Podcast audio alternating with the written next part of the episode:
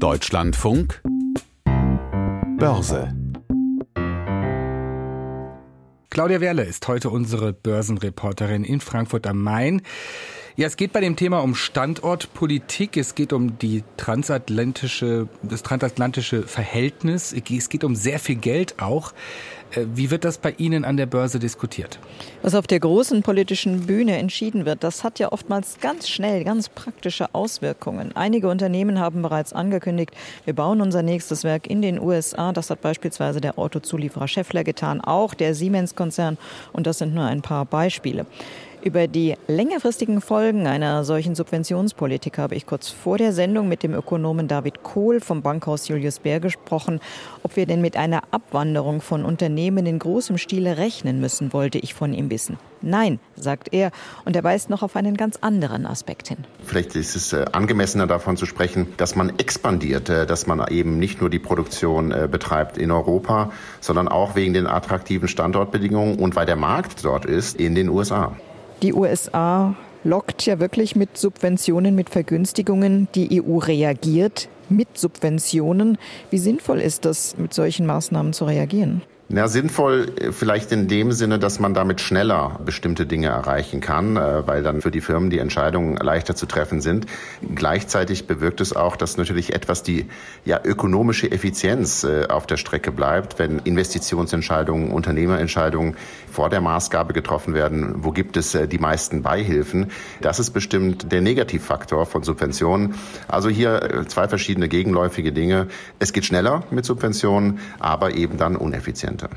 Subventionen in Europa, in den USA, in China, was hat das für Folgen?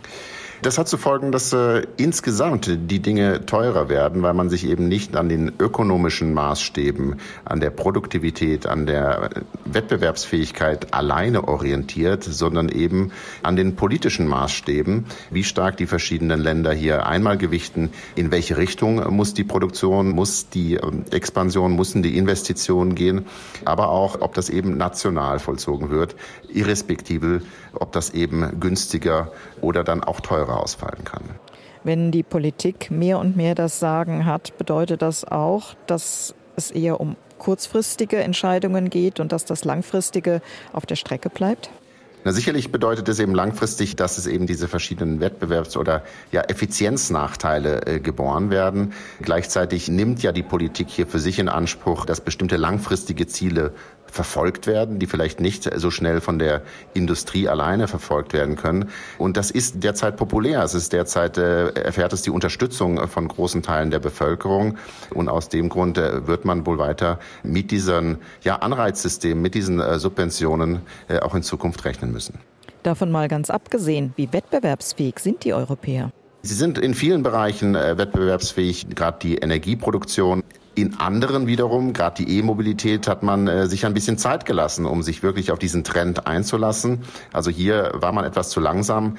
Die preisliche Ausrichtung der Zeit äh, spricht sehr dafür, dass man sich hier auch ohne Subventionen sehr schnell in diese Richtung bewegen wird, dass man hier wettbewerbsfähig zumindest den lokalen Markt mit den entsprechenden Produkten beliefern kann.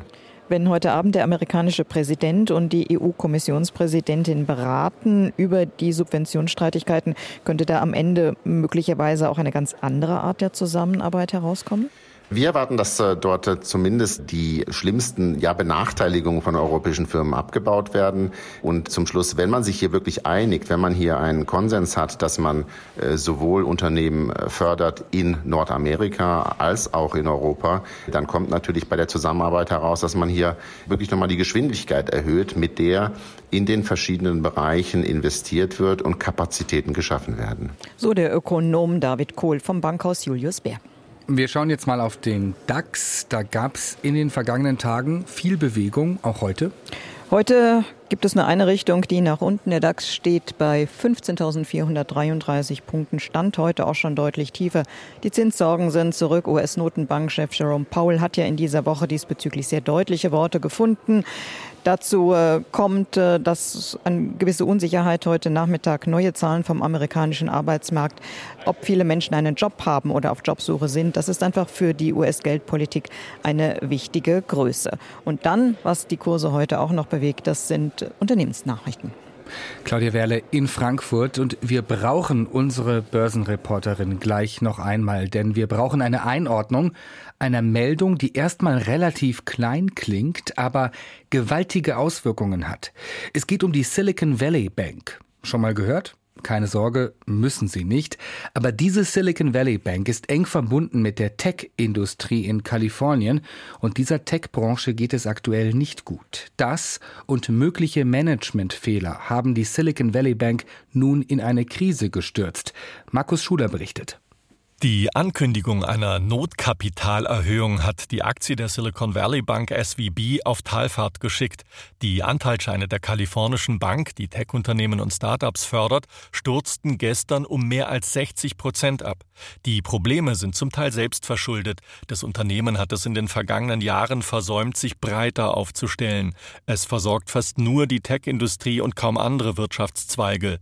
Hinzu kommt, Viele Start-ups und Unternehmen verdienen gerade nur wenig Geld. Das würden sie normalerweise bei ihrem Finanzinstitut parken. Tun sie aber nicht. Jetzt steckt die Bank also in großen Schwierigkeiten. Vor allem haben viele Startups ihre Einlagen am gestrigen Donnerstag aus Furcht vor einer Pleite schnell zu anderen Banken überwiesen. Und sollte es tatsächlich zu einer Pleite kommen, dann könnte das auch schwere Auswirkungen auf die Großbanken der USA haben. Und wir gehen zurück zu Claudia Werle an der Börse in Frankfurt. Eine vermeintlich kleine Meldung, aber es klang gerade schon an, mit möglicherweise enormen Auswirkungen. Was können Sie schon jetzt beobachten? Aktien der Deutschen Bank beispielsweise 7 Prozent im Minus, Papiere der Commerzbank fast 3 Prozent tiefer. Noch scheint es ein Einzelfall zu sein, was da in den USA passiert. Aber die Sorge ist groß, dass die Probleme des amerikanischen Start-up-Finanzierers auf die ganze Branche übergreifen könnte. Ganz aus der Luft gegriffen sind solche Sorgen nicht. Wir haben das ja beispielsweise in der Finanzkrise gesehen, wie eng das internationale Finanzsystem miteinander verflochten ist. Und jetzt ist halt wirklich die Sorge groß, dass die Probleme in einem Teil der Welt auf Banken in anderen Teilen der Welt übergreifen könnten. Und deswegen reagieren Anleger so sensibel. Was fällt Ihnen heute noch auf? Ich greife mal Daimler Truck-Zahlen äh, heraus. Ähm, Daimler Truck konnte im vergangenen Jahr Boden gut machen, weil Preissteigerungen an die Kunden weitergegeben worden sind. Der Auftragsbestand ist hoch. Das Unternehmen geht auch recht optimistisch ins neue Jahr. Die Aktien dennoch 4 Prozent im Minus. Wir schauen noch auf den Eurokurs, den Anleihemarkt und den Goldpreis. Der Euro wird mit einem Dollar 0,95 gehandelt. Die Umlaufrendite von 2,77 auf 2,61 Prozent gefallen. Und für die Feinunze Gold müssen 1.836 Dollar und 18 gezahlt werden.